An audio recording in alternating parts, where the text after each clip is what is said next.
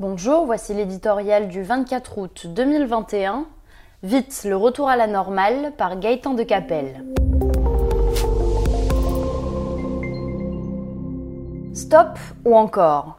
En dépit d'une accélération spectaculaire du rythme de vaccination des Français, la menace du variant Delta persiste et nul n'est en mesure de dire sous quelles contraintes sanitaires se déroulera la rentrée. On les comprend, les organisations de travail à distance mises en place au plus fort de l'épidémie ont certes fait la preuve de leur efficacité, mais aussi montré leurs limites. Indéniablement, bon nombre d'employés et de cadres ont pu remplir leurs obligations professionnelles depuis chez eux.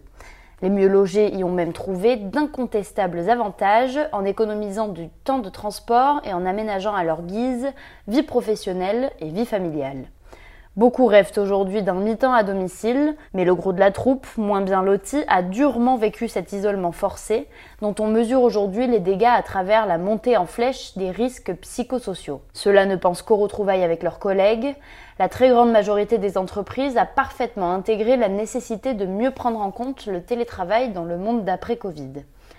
Mais avant d'envisager un nouveau cadre de travail, leur priorité immédiate est d'organiser le retour des salariés au bureau, car elles n'ignorent rien des risques de dispersion prolongée de leurs effectifs, réduction des échanges informels, manque de créativité, baisse d'efficacité collective, perte de cohésion sociale et, au bout du bout, rupture du lien avec l'entreprise.